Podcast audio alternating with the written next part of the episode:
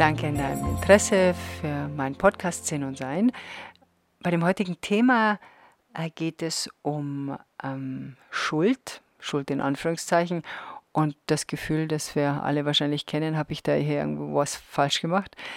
Wenn du das ein bisschen mehr vertiefen möchtest oder dir sagst, ah, da möchte ich gerne noch ein bisschen was machen, dann gibt es ein Buch von mir, Wenn wir uns trennen, lernen wir uns kennen. Das ist ein Buch, wo es darum geht, dass wir uns auch mal Beziehungen anschauen. Wieso habe ich mir die Person nicht ausgesucht? War, was lerne ich in diesem Prozess? Was ist unser, unser gemeinsamer Weg, den wir da gestalten können? Und wie können wir gemeinsam eine, eine gute, eine ja, unterstützende Beziehung erschaffen? Und wenn wir zu einem Punkt kommen, wo wir sagen, wir trennen uns, weil das nicht zusammenpasst, dann eben, wie man das ehrenhaft machen kann, noch dazu auch, wenn es gemeinsame Kinder gibt. Ich habe einen Kommunikations-Online-Kurs, der heißt, wie sage ich es, endlich befreit sprechen, der auch viel damit zu tun hat, dass man sich gegenseitig wahrhaftig mitteilt, weil das viele von uns nicht gelernt haben. Also ich auf gar keinen Fall als Kind und erst später. Ähm, meine Online-Kurse findet ihr auf sinnsucher.de oder unity.com und meine Bücher natürlich, wo es Bücher gibt. Hier das heutige Thema. Ich erlebe es immer wieder und habe es bei mir selbst auch lange Jahre gehabt, dass ich in einer Beziehung mir häufig als erstes die Frage stelle, ob eine Situation, die jetzt nicht so rund läuft, ob das meine Schuld ist. Also Schuld setze ich jetzt mal bewusst in Anführungszeichen. Also ob es, ob ich der Grund bin, dass ähm, etwas nicht rund läuft. Und ich erlebe das jetzt gerade bei einem Paar, das zusammengekommen ist, von dem ich den Mann sehr, sehr lange kenne, ein alter Freund. Und er hat die Angewohnheit, gelegentlich scharf zu werden. Das kenne ich schon, das haben wir in unserer Beziehung schon ein paar Mal gehabt, in unserer Freundschaft schon ein paar Mal erlebt. Jetzt konnte ich sehen in dieser neuen Beziehung, die er hat, dass der der Honeymoon vorbei ist. also das erste quasi Dreivierteljahr, wo er sich sehr zusammengerissen hat. Und jetzt kommen diese Züge zum Vorschein und sind auf ihre Richtung gemünzt. Und ich sehe an ihrem Gesichtsausdruck die Irritation, wieso der Mann, der so doll war jetzt fast ein Jahr, jetzt plötzlich anders ist. Und wir alle haben ja ähm, besonders tolle Angewohnheiten und dann haben wir welche, an denen wir ein bisschen arbeiten oder die uns auffallen. Und manche arbeiten intensiver dran und manche arbeiten weniger dran, manche arbeiten gar nicht dran. Und äh, manchen fällt es nicht auf. Also diese vier, glaube ich, Stufen davon gibt es. Und es war eine Situation, bei der sie mich direkt gefragt hat,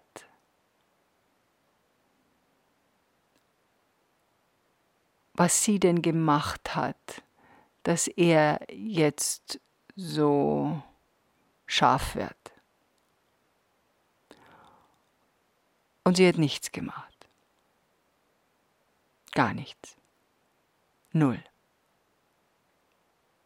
Zero, zip. Ich saß daneben. Sondern das Gereiztsein kam von ihm und ließ sich auch nicht mehr korrigieren innerhalb der beiden. Und ähm, da habe ich mich wieder daran erinnert, wie oft es auch bei mir so war, dass ich in Beziehungen häufig als erstes. Und das hat einen, einen Vorteil und hat einen Nachteil. Also, dass ich häufig als erstes mich gefragt habe, was habe ich gemacht? Wo liegt die Schuld? Habe ich irgendwas falsch gemacht? Und gerade wenn wir neu in einer Beziehung sind und den anderen Partner noch nicht so ganz erkennen und der andere uns oder die andere uns das Gefühl gibt, das liegt an uns, braucht es manchmal Information von außen, um eine Klarheit hineinzubekommen. In meinem Rückblick hat es mich sehr mitgenommen, wenn in einer Beziehung es scharf wurde. Liebe ist nicht nur ein Gefühl, sondern Liebe ist ein Benehmen. Und manche Menschen haben ihre Emotionen nicht entwickelt genug. Wir alle haben Emotionen, wir alle werden mal wütend, traurig, ärgerlich. Äh, es wächst uns was über den Kopf, wir wissen nicht, wohin damit. Und da gibt es verschiedene Möglichkeiten, damit umzugehen. Und das hängt mit der Entwicklung unseres Gehirns zusammen und mit der Bereitschaft, aufmerksam zu sein. Aufmerksam bedeutet ja nicht nur, dass wir in der Meditation irgendwelche Schwingungen spüren können, sondern aufmerksam bedeutet, dass ich im täglichen Leben klar und wach bin, wie ich mich benehme, wie ich mich verhalte, was ich denke, wie ich mich äh, bewege in meinem Umfeld und was ich verbreite. Und das, was ich verbreite, ist ein entscheidendes Kriterium zu unserer Selbsterkenntnis. Es gibt ja so Leute, die kennen wir irgendwie alle, da geht man immer wie auf Eiern. Man weiß immer nie genau, wann werden sie sauer, was regt sie auf, was nervt sie. Und auch in meinem äh, langen, langen Freundeskreis oder in der Verwandtschaft gibt es solche Menschen, Gott sei Dank nicht so viele, eineinhalb vielleicht nur. Ähm, und das ist mühsam, weil wenn man seine Emotionen klarer sieht, bei sich selbst klarer sieht und sich entwickeln will, dann sucht man auch immer nach Möglichkeiten, sich zu entwickeln. Und die Möglichkeiten, sich zu entwickeln, entstehen dadurch, dass ich vor einer Krisensituation stehe. Wir entwickeln uns in Krisen. Etwas ist kompliziert, etwas ist schwierig, etwas gefällt uns nicht, etwas verletzt uns, etwas trifft uns und dann beginnen wir aus diesem Unwohlsein herauskommen zu wollen, um in ein Wohlfühlen zu kommen.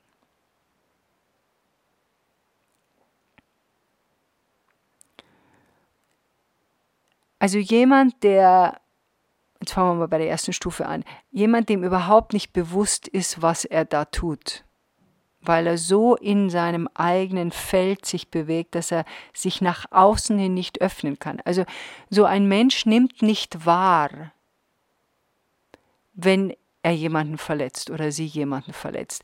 Das ist ihnen nicht bewusst. Die schlagen so ein bisschen um sich. Es hat was mit unserem Reptiliengehirn zu tun, wo wir in Verteidigungsmodus sind. Also das heißt, alles, was gesagt wird, wird persönlich genommen, man ist schnell beleidigt, man, man wehrt sich. Und das ist Teil unseres Stammhirns. Wir haben ja unserem Gehirnstamm, wir haben ja alle Gehirne, das Reptiliengehirn, das Säugetiergehirn, das menschliche Gehirn in uns. Und je nachdem, was wir von den dreien benutzen, kommen diverse Reaktionen dann dabei raus. Das andere ist, uns ist bewusst der nächste Schritt, uns ist bewusst, dass wir zum Beispiel ähm, aggressiv oder scharf reagieren. und entschuldigen uns auch und es fällt uns auch auf, aber wir tun nichts dafür, um das zu verändern. Oft kommt es auch so mit so einem Satz, naja, so bin ich normal, worauf ich dann immer antworte, ja, willst du so bleiben? Und ähm, das ist auch in meinen Augen eine gewisse Faulheit. Eine, eine Faulheit, sich wirklich damit auseinanderzusetzen, weil das muss man üben. Da muss man, wenn man es ändern will, energische Schritte zu einer Persönlichkeitswandlung angehen. Und die sind nicht einfach. Ähm, ein anderer Schritt ist natürlich, dass man einem das schon klar ist, dass ich weiß, ich habe diese, ja, diese Angewohnheit, zynisch zu werden oder äh, scharf zu werden zu meiner Umgebung. Und ich arbeite dran und ab und zu habe ich einen Rückfall. Den merke ich aber sofort, da noch zu spät in dieser dritten Stufe, den merke ich aber dann sofort, entschuldige mich dann sofort und versuche das in irgendeiner Form wieder gut zu machen. Und das ist dann die Phase der weiteren Entwicklung. Also da hat man das Reptiliengehirn schon ein bisschen mehr unter Kontrolle. Der Frontallappen, der zwischen unseren Augen ist, also im Vorderstamm hinter der, unserer Stirn, der sich ja erst entwickelt im Alter von zwei bis drei Jahren in Kindern, sorgt ja dafür, dass wir nicht sofort jedem Impuls nachgeben. Also das ist quasi die Kontrollstelle unseres Reptiliengehirns, die dann nicht gleich zubeißt, wenn ein etwas stört. Und die entwickeltere Stufe ist, dass man zum Beispiel solche Sachen sagen kann wie, ich bin heute wahnsinnig angestrengt und ich merke, ich bin ein bisschen ähm, aggressiver drauf. Ich versuche mich jetzt zurückzuziehen und selber mal zu beruhigen. Ähm, ich bin, glaube ich, heute keine gute Gesellschaft. Das ist natürlich schon sehr weit vorne, wenn man in der Lage ist, sowas zu erkennen. Und dann gibt es natürlich noch eine Stufe drüber und das ist die, dass man solche Sachen sehr, sehr, sehr, sehr selten hat.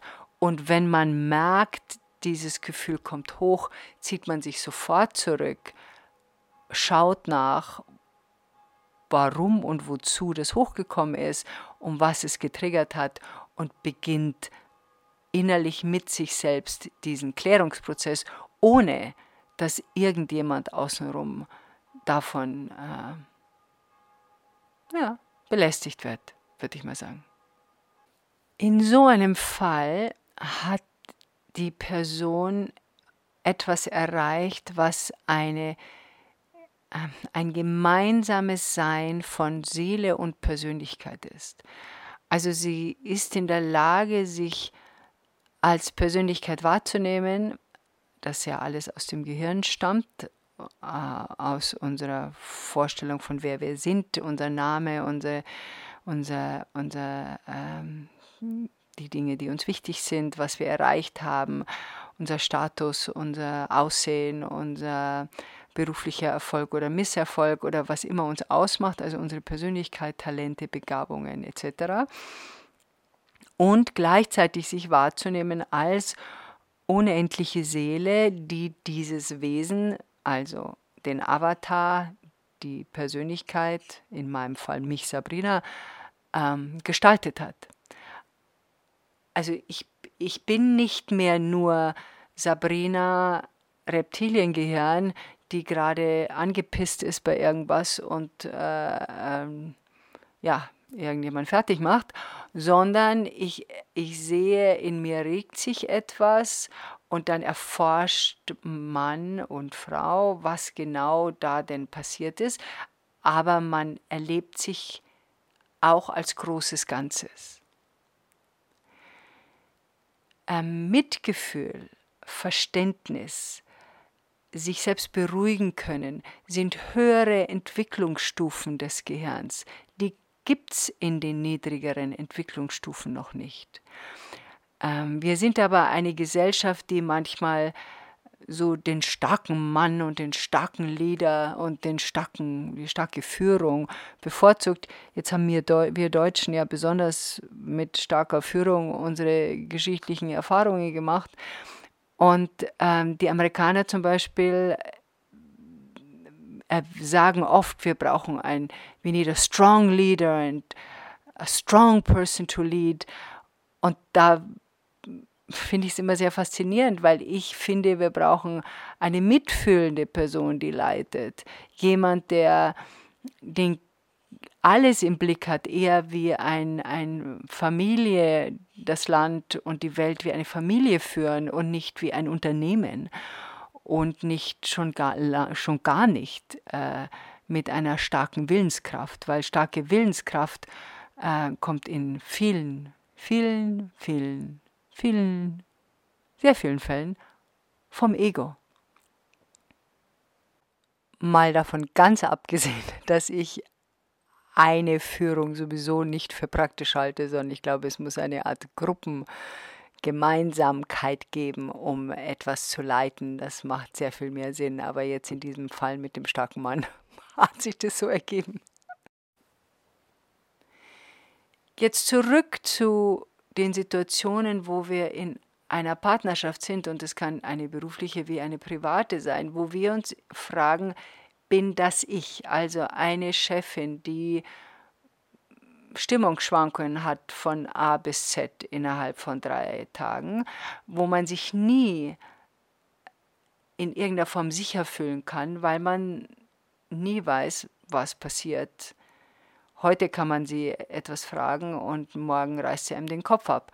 Das gilt natürlich für Männer genauso wie für Frauen. Und da glauben wir oft, und das ist ja auch ein Zeichen von Frauen zum Beispiel, und es sind eben meistens Frauen, äh, die in ungesunden Beziehungen ausharren und sich schlecht behandeln lassen, weil sie glauben, naja, ich muss ihn gereizt haben. Das Reizen ist nie eine Frage der Person, die angeblich reizt, sondern immer eine Frage der Person. Immer, jetzt benutze ich gerade immer. Ist es immer? Meistens. Lass mal meistens sagen. Ich versuche immer nicht zu benutzen. Meistens eine Sache, wie man darauf reagiert. Also wenn mich jemand reizt, oder mit irgendetwas etwas sagt, was mich reizen könnte, habe ich die Wahl, ob ich davon angetriggert werde oder nicht. Niemand ist in der Lage, meine Gefühlslage negativ zu beeinflussen, wenn ich es nicht erlaube. Und wenn wir uns in einer Partnerschaft wiederfinden, in der wir schlecht behandelt werden, dann müssen wir uns ernsthafte Fragen stellen über die Qualität dieser sogenannten Liebe, weil Liebe ist das nicht.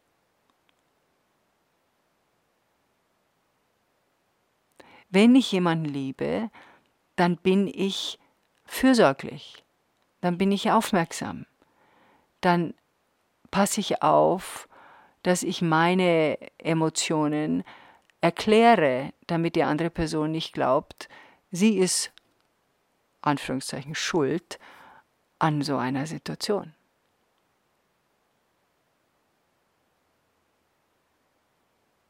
Und wenn wir in so einer Beziehung sind, also manche von uns sind in solchen Beziehungen länger, und ich habe auch gelegentlich zu lange ausgeharrt in der Hoffnung, es wird besser. Die Chance, dass es besser wird, da habe ich übrigens ein Lied dazu gemacht. You hope it gets better, but it's not like the weather. That little bit of sunshine is not a sign for a better time. Also du hoffst, es wird besser, aber es ist nicht wie das Wetter. Das bisschen Sonnenschein ist noch lang kein Zeichen für ein Sommer. Also da schon wirklich genau hinzuschauen, warum erlaube ich das und wovor habe ich Angst vom Alleine sein, vor der Zurückgewiesenheit, vor äh, finanziellen Problemen, wenn ich mich selbstständig auf meine eigenen Füße stelle. Und bin ich bereit, das alles in Kauf zu nehmen für das bisschen Stabilität, was ich mir da gerade mühsam zusammensuche. Die Schuld bei sich zu suchen hat natürlich auch etwas damit zu tun, weil wir eben ein sehr großes Verständnispotenzial haben und dann eben nachvollziehen können, warum eine Person gereizt ist, was da gerade passiert ist und wieso das eventuell hochploppt. Das heißt aber noch lange nicht, dass ich mich dem aussetzen muss. Es sind zwei völlig verschiedene Paar Schuhe. Ich habe Verständnis und ich kann Mitgefühl haben für jemanden, der gerade tobt und um sich schmeißt, aber wenn ich dann dabei erwischt werde, dann bringe ich mich in Sicherheit. Weil ich eben auch Verständnis für mich habe. Das hat ein bisschen gedauert, zugegebenermaßen. Ich dachte auch, das weiß ich noch, ich dachte, dass ein spiritueller Mensch, ich hätte so, so ein Buddha-Image vor mir. Also du sitzt unter deinem Baum und jemand kommt und beschimpft dich und spuckt dich an und du sitzt einfach da und es läuft so durch dich durch. Und das dachte ich, ist wahre Spiritualität. Für manche ist es das wahrscheinlich. Für mich ist es so, ich kann aufstehen und gehen, weil das ist etwas, was mir jemand gibt, um das ich nicht gebeten habe und wo ich nicht bereit bin, das durch mich durchlaufen zu lassen. Und das ist sehr interessant, wenn wir in solchen Situationen sind, wo wir natürlich auch der anderen Person sagen können, du pass auf, bis hierhin und nicht weiter, oder ob wir auch zu uns selber sagen können, ist das wirklich meine Schuld? Nur weil ich jetzt gerade, jetzt nehmen wir was ganz Lapidares, das Hühnchen angebrannt habe, heißt es noch lange nicht, dass das so ein Theater braucht. Oder weil ich mal fünf Minuten zu spät gekommen bin, oder weil ich was vergessen habe, oder weil mir was runtergefallen ist, oder weil ich den Wagen nicht aufgetankt habe oder weil, hm, das sind ja alles Dinge, die jedem Mal passieren. Wir machen nun mal, jeder von uns, Fehler. Und die Frage, genau hinzuschauen, was passiert da eigentlich? Werde ich in dieser Situation noch respektvoll behandelt? Weil das ist auch, was Liebe ist. Ich habe Respekt vor anderen Menschen, vor dem, was sie tun und machen. Und ich erwarte das andersrum auch. Und natürlich muss mir nicht jeder Respekt zollen. Klar, das ist ja individuell, wie man das halt so machen will. Aber ich muss mir auch nicht Respektlosigkeit anhören. Wozu? Wozu soll das gut sein? Wenn wir uns zu oft Gedanken machen, was habe ich denn schon wieder getan? Ist es meine Schuld? Dann hilft es vielleicht, innezuhalten und zu schauen, wie werde ich behandelt. Enjoy life.